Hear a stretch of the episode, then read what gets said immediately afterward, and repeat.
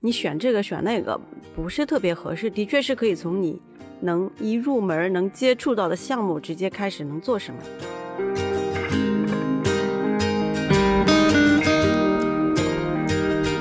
比如说技术类测试的需求，比如说我项目不需要做自动化测试，或者不需要做性能测试，我应该怎么办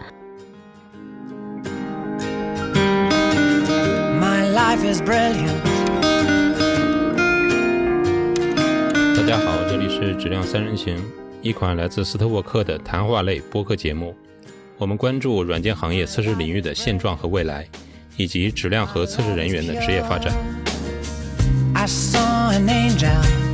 今天开始我们新的一期的质量三人行啊，前几期我们都在讨论一些相对来说比较专业的一些问题啊，然后在这在这个前几期节目播出的过程中，陆续收到一些呃反馈和问题，然后我们正好做一期就是对于这些问题的集中的一些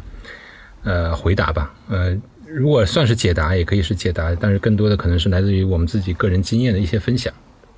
好吗？今天的嘉宾仍然是我们的老朋友刘然、冰玉和小南。然后我们进入第一个问题啊，我不一定按照顺序啊，因为这个列表我我看好像还是有一些区别的。那第一个问题就是刚加入公司，新手怎么去了解业务流程？哎，如果你现在呃小南，你现在换个公司，加入到一个世界五十强的一个公司，一个很大的公司，进入到里面去做一个。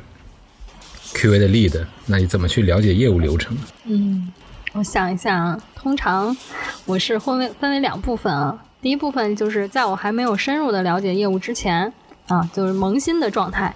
那这种状态，我倾向于会去试用一下这个软件，就是以真实用户的视角，而且我还没有受到这个知识的诅咒，我还没有知道那些本应该如此的业务逻辑，所以这个时候我就是一个纯的用户的视角去尝试理解一下这个软件，包括它的用法，啊，包括它的一些这个背后的逻辑，尝试去理解一下。然后等到我对这个软件稍微有一定的了解以后呢，我就会去，比如说呃，跟团队去收集一些已有的业务沉淀的一些资料去看一下，然后这个时候可能就会去逐渐深入的去探索了。那后来其实知道最开始萌新那个状态也有一个说法哈，叫探索式测试。那这个是我这边的一些思路，嗯，呃，作为我觉得小南说的挺全的哈，就新手去了解业务流程的话。一个是从对系统的这个去去去试用啊，去去挖掘；另外一个的话，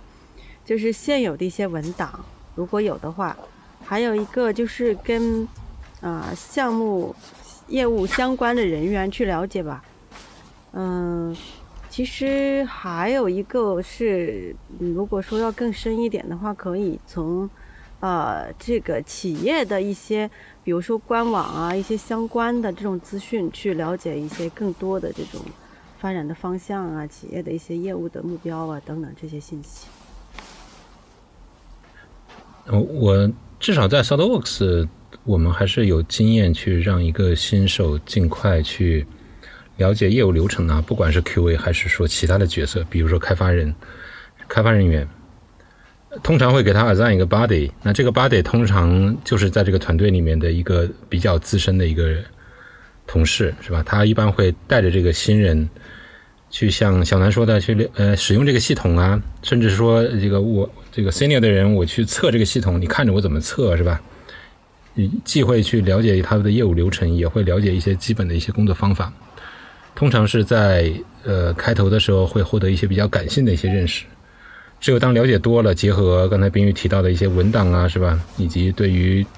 系统整体的一些更进一步的了解，可能会把知识慢慢沉淀成一些比较理性的一些有体系的一个知识。这是我这是我理解的一个，应该是比较好的一个方法。是这样的，我觉得前面三位老师说的都呃比较好，呃，但是我是一个。以技术为主，比而且稍微可能稍微做事比较，嗯，喜欢快速一点，或者说是用个词叫稍微有一点激进。就是我可能一来的话，肯定是会首先是从技术架构、业务架构各种资料入手，呃，首先是去理解它所有的这种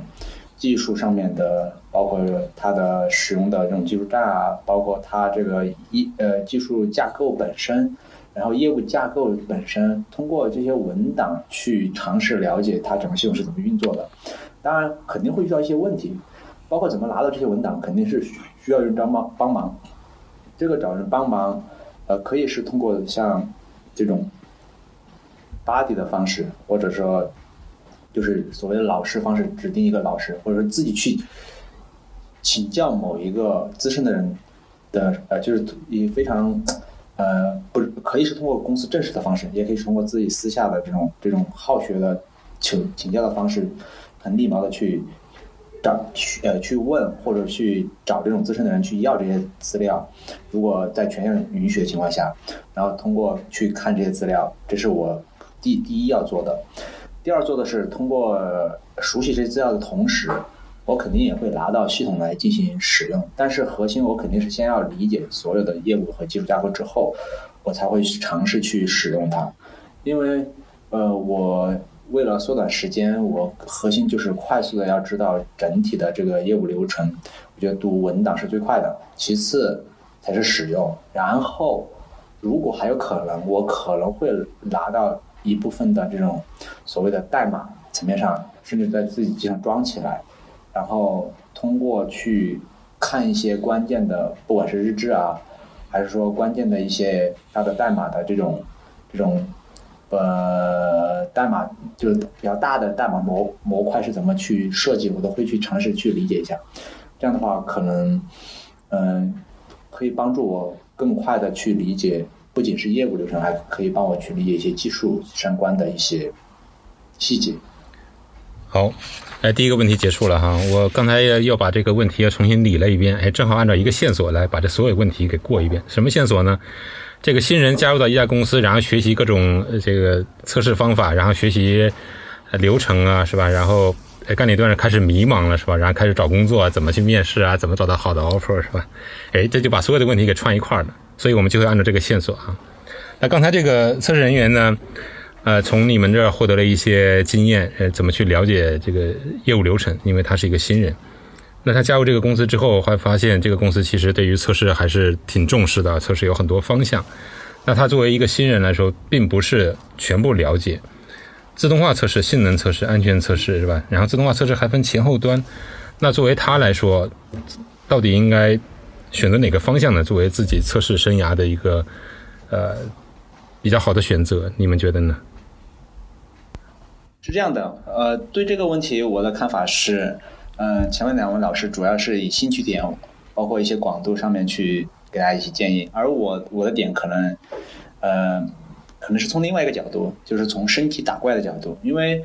呃，如果有兴趣当然是最好的，但是很多人我遇到的其实对测试是没有兴趣的，就把测试当成一种工作，他其实想从测试这个工作里面去，比如说升职加薪啊，或者说获到一些获得一些成就感。更多是这样，就是很多其实很多做开发也是这样的，不管是哎，那你说，那你说升职加薪，测试哪个方向最容易升职加薪？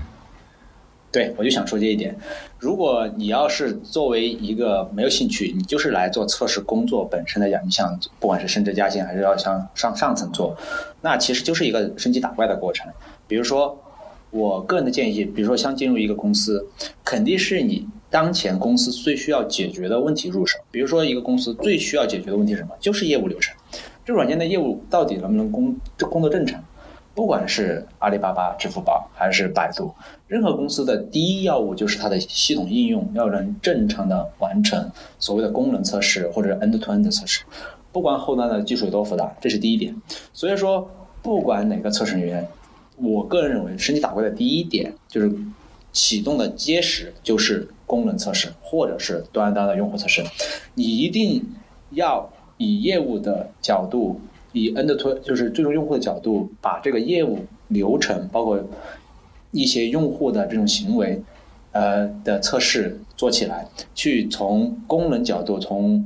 end to end 的角度，把这个系统的业务流程了解清楚，测试完，然后从这个角度思考怎么去测得更好，怎么测得更完备。这个时候你就会想，我怎么测更好呢？我肯定需要去做各种的测试的分析、测试的设计。哎，我你刚才提到了好几次端到端的测试啊，怎么怎么就端到端了？什么什么叫端到端测试啊？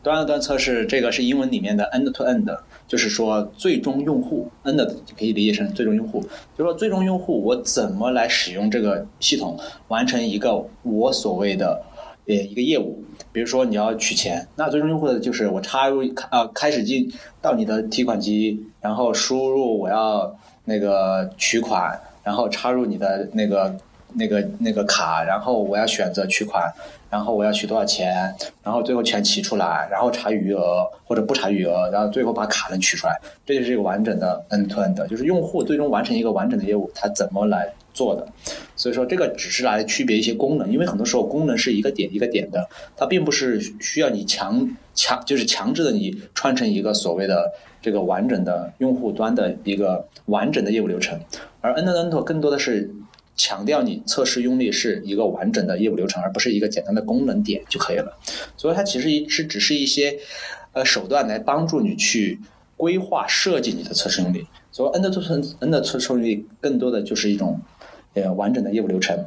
然后呃如果以功能 end to N 的端到端测试这种入手，然后你可以去学习测试分析、测试技术。然后你会发现，你的用力越来越多的时候，你要怎么去管理？然后怎么管理之后，我又怎么去高效的执行？又涉及到自动化。当你自动化之后，我又怎么能持续自动化？我又涉及到 CI。一步一步通过你的问题或者你遇到的困难来驱动你不停的学习，然后去获得更多的技术和知识。然后比如说你的。功能已经做得很好了，然后突然你觉得你们的这个性能又不行了，或者安全又不行了，这个时候你又可以靠你的这个问题和你们遇到的呃这个困难去驱动你学习更多的这个知识，然后当然可能你会觉得我这个产品很简单，可能没有什么性能安全问题，那这个时候你就可能需要有一些创新的东西，或者说什么样创新，就是你可能项目里面没有需要，那你可能需要自己去尝试去。做一些额外的事情，不管是你去通过业绩大会去学习，包括去看林老师、小兰的博客，对不对？听这个各种大师的这个演讲或者文章，那其实都可以获得很多新的 idea，就是所谓的广度。那这个广度本身，不管你怎么学，你最后要应用回你的项目本身。其实很多时候，可能一个项目并不是说它不需要性能测试，而是大家觉得性能并不是很重要的时候，就压根儿不想去做。我只是问了一个端到端，我只是问了一个端到端，为什么你会讲到这儿？因为我我是回答完整的回答这个一个用户呃一个一个测试员怎么去升级打怪，最后加升级加其实我特别同意刘冉刚才说的这一点，就是在呃就是基于自己的这个这个目前接触的项目出发，然后再嗯呃遇到问题和不断的去通过学习通过。呃，去去增长自己的这个知识来解决这些问题，这样的一个过程中去去不断的学习。其实，因为刚开始的话，说实话，要想太多的方向，你选这个选那个不是特别合适。的确是可以从你能一入门能接触到的项目直接开始能做什么，这样是一个比较好的方式。但是，就是说做每一件，不管你做哪一种测试，你做每一件事情的时候，可能都需要有自己的思考，有自己的总结。OK，但是但是其实我们看到很多公司，呃，它是以存在一种一些岗位，比如说叫技术测试哈，或者是测开岗、测试开发这个岗岗位。那我从手工测试，比如我做了挺长时间手工测试的，我我觉得重复的其实时间太长了，我需要去转转换一下这个角色。我怎么怎么向这样的职位去开始转向呢？我需要做哪些准备呢？比如说。嗯，我想先就是澄清一下，就是很多公司招的这种测开岗也好，或者是这个嗯技术类测试也好，其实是分为两类的。那一类呢，其实还是是。偏向这个业务功能的测试，就是还是做的还是测试本身，只不过是用技术的手段去完成测试，这个是一类。然后另外一类呢，可能更多的是提供一些测试的基础设施、测试的工具，或者是这种就嗯像 TestOps 他们讨论的话题，就是更像于这种基础的测试平台的搭建。那么这两类测试，它其实关注的角度是不一样的。那所以说，可能需要先澄清一下，就是我感兴趣的方向是我还留在测试领域去继续测试，只不过是用比如说自动化的方式，或者专精某一个像性能测试、安全测试这种技术类的方向，还是说我要去往这个 QA Ops 这种就是基础设施啊、质量嗯，包括这种测试中台的方向去转。那首先想考虑好自己的方向，然后它所需要的技术栈可能也是不一样的。嗯也许像刘然那样，就就是之前是开发的，然后我转到技术测试或者转到车开岗可能会更容易一些。呃，容不容易，这个还是看个人。其实我觉得小兰说的两点啊、不管是说是做功能的自动化测试，还是做所谓的测试工具或者测试平台的开发，本质只有一点，就是你要开始写代码。所以说，不管你是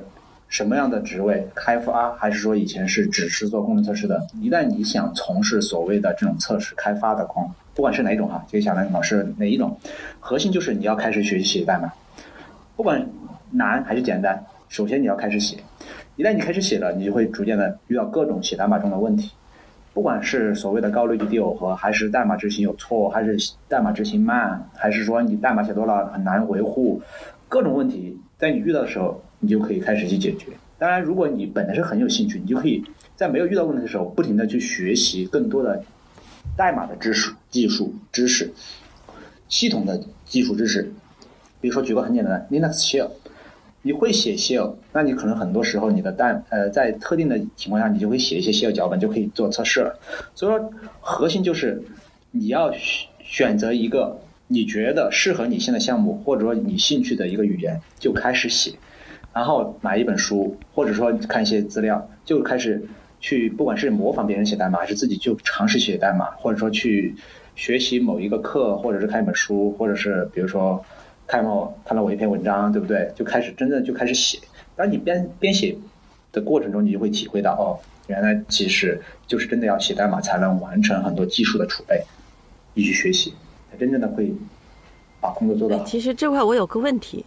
我我现在变成问问题，只要写代码哈，就是如果在项目上没有特别适合的机会怎么办？我是这样认为的，项目上不管你有没有机会，写代码本身你不一定是你一定要用在工作上，工作只是给你一个驱动力或者给你一个机会。但是，一旦你刚才的问题是你一旦想去尝试去面试测开岗位，或者说你想尝试转型到测开岗位，那你这个代码本身就开始写。就你就算工作上不会写，你晚上回去写，对不对？你周末写。那你必须要开始写代码，你不写代码，你永远都没有办法去一面试的时候别人问你代码怎么写，你不去了解很多代码的知识，遇到很多问题，你就没办法去进步，或者说尝试去解决这些问题而进步。这就是我个人的观点。有没有更清晰的？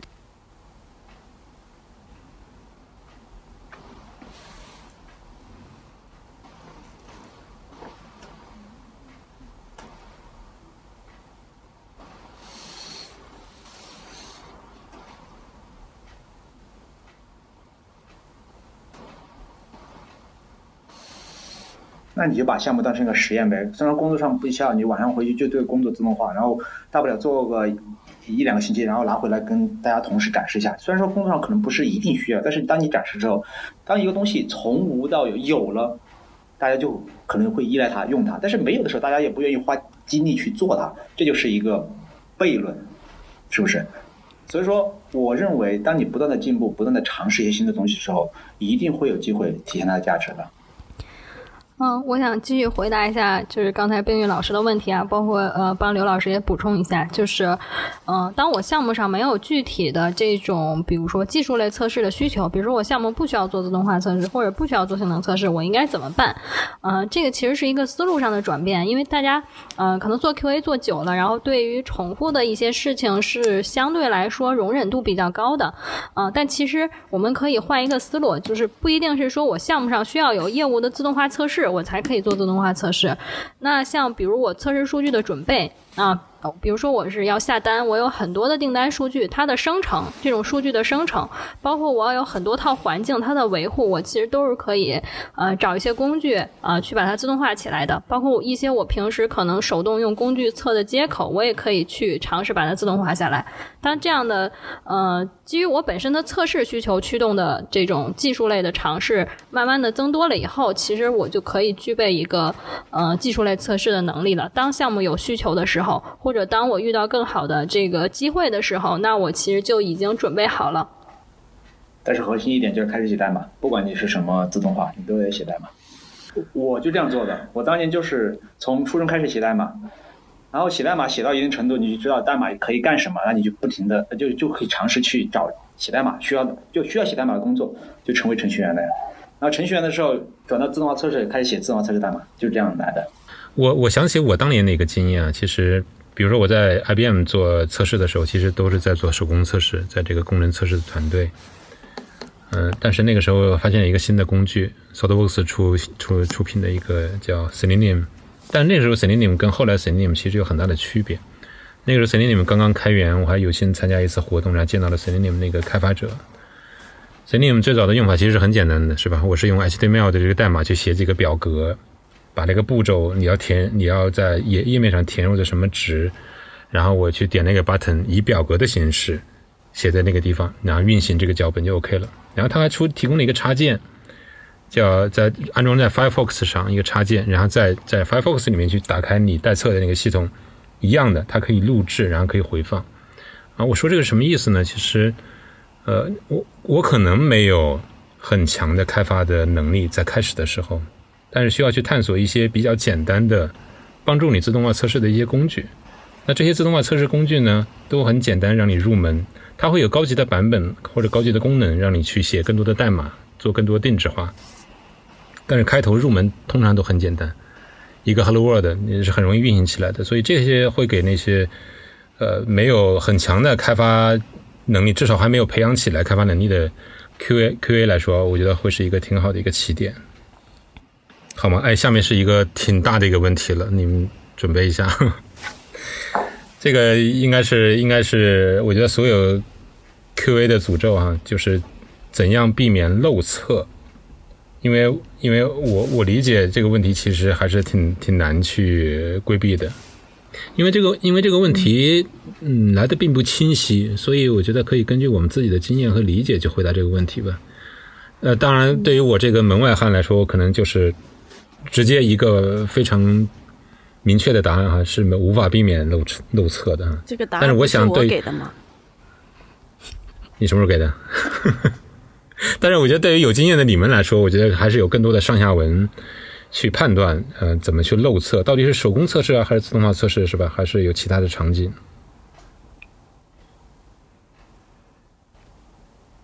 我觉得漏测有个问题是，首先定义什么是漏测，你漏测的是什么东西？就是这意思，就是我们首先必须有一个集合。当我们这个集合里面，我们需测试的东西是属于这个集合的一部分，然后漏了一部分，那我们称之为漏测，对不对？还是说我这个集合我测完了，在这个集合以外还有其他东西本来就不属于我测试，或者说本来不在我测试范围之内，或者工作的优先级内，那我没测到，那种叫漏测。我觉得这个首先要澄清一下，如果一个。测试用例的集合，按照我的理解，它分为两类。第一类叫验收测试用例，第二类叫探索测试用例。其实探索是有测试用例的，这个我会在以后的期跟大家分享。那验收测试用例，理论上说不应该存在任何漏测，因为验收测试用例只要写的验收条件写的足够清晰、足够准确，理论上都是可测，并且是应该被全部测试到的。那验收测试用例的这个漏测，这个一般情况下是可以避免的。但是如果验收测试以外的，因为很多时候验收测试本身来讲，测试用例是可以明确，但是有些时候验收测试和验收测试，哦，验收点就是 acceptance criteria，验收点和验收测试用例之间其实是有 gap 的。这就是我呃，我不是最近发了篇文章嘛，就专门讨论这个问题，就是 AC mapping，就是我的 AC。和我的 test case 之间的 mapping 其实是很容易出问题的，所以说我推荐理论上说，如果要求 AC 写的足够好，其实是可以写成类似于测试用力的东西的。但是很多时候是写不到这么这种程度的。所以说，很多时候 AC 和测试用力之间的这个 mapping 容易出现一些误解，导致可能你的测试用力并没有 cover 住你的 AC。那这种情况下出现的漏测是有可能的。那这种漏测更多不是说你漏测了，而是你测试分析以及测试用力设计本身就出问题了，就没有 cover 住 AC。所以说这也分两种情况，就是在测试验收测试用力里面有，只要你的测试用力是 cover 住你所有 AC，理论上是不应该有对 AC 的漏测。那如果有漏了，那也是你设计分析出问题了，没有 cover 住 AC，在 mapping 的时候出现问题了。那第二种情况是探索性测试，那探索性测试就是你 AC 以外的情况，我要到底应该做哪些测试？比如说所有 AC 的隐天性以外的情况，啊，所有 AC 没有考虑到的额外的，不管是性能、安全，或者是说一些异常组合，比如说 AC 说我走这条路径就可以了，那其实可能还有其他的路径，比如说往回退，比如走我走一个申请流程，突然我走到最后一步，我推到第一步，那可能 AC 没写，推到第一步怎么办？那这种 case 理论上应该属于探索性测试。那这种测试的漏测是不可避免的，因为每个人的经验能力是不不一样的，对于这个业务的理解也是不一样的，而且他有的时间也不一样，对不对？那每个人的思考角度这也是不一样的，所以说这种时候可能招经验丰富的人会考虑到一些重点的探索性测试用力，那有些可能考虑不了那么多，那就会测漏测一些所谓的所谓的这种重点的在工产品环境能产生用户 bug 的一些测试用力。刘然，你自己漏测过吗？在你的职业生涯里面，肯定啊，那毋庸置疑啊。说两个。说两个，呃，如果我遇到的漏测更多的是，就是我说的这种探索性漏测，就是 AC 并没有明确写，那我们就分析的时候可能没有分析到这个 AC 以外的一些情况，但是在真实用户用的时候，他就是要用这种情况。那呃，因为 AC 写的时候有时候比较笼统、比较模糊，那我们去理解的时候，我们可能也是按自己的理解去。那比如说，就像我刚才说的，就是就是申请流程，那我们是一个强强强 step 的流程，就是第一个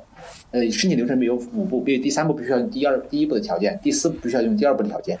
那这个时候，如果我跳到了第四步，回到第二步，就强制回到第二步，我说连退连退连退，就是通过浏览器的退，退到第二步再回来的时候改一些数据，好像就出现问题了。那 AC 其实并不会告诉你，我需要退回来之后再问钱一样能成成功，有些时候。那这是这是一种情况，特别在你工作忙的时候，你可能就想到这个 case，可能用户也不会常用，对不对？就不会产生 bug。那还有一种还有一种情况是什么呢？还有一种情况就是，呃，对于 AC 本身设计的用力，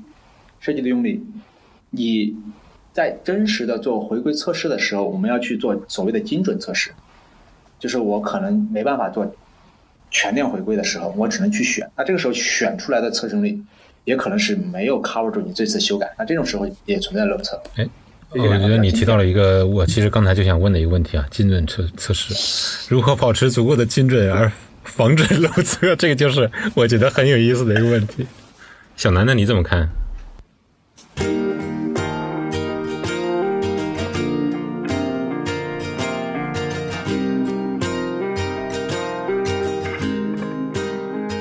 谢谢收听《质量三人行》，这是一款来自斯特沃克的播客节目。我们关注软件行业测试领域的现状和未来，质量和测试人员的职业发展。你可以在网易云音乐、喜马拉雅、蜻蜓 FM 以及泛用型播客客户端搜索“质量三人行”，订阅收听到我们的节目。My life is brilliant. My love is pure. I saw an angel. Of that I'm sure. She smiled at me on the subway. She was with another man. But I won't lose no sleep on that, cause I've got a plan. You're beautiful. You're beautiful. You're beautiful.